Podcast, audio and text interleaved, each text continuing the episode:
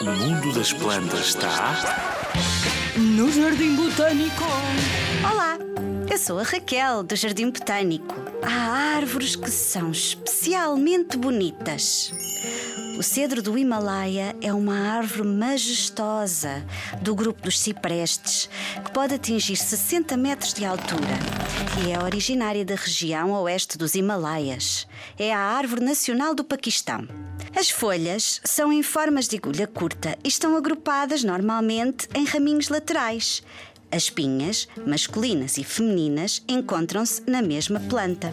A árvore é divina para os hindus, chamada Madeira dos Deuses. E as florestas de cedro do Himalaia eram consideradas lugares sagrados onde os sábios meditavam. A madeira era usada para a construção de templos religiosos.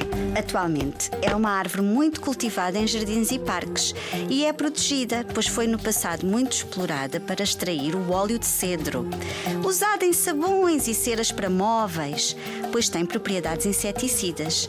Na medicina, esta planta era também usada contra infecções e dores, imagina. O cedro dos Himalaias, do Jardim Botânico de Lisboa, é mesmo muito bonito. Vem conhecê-lo.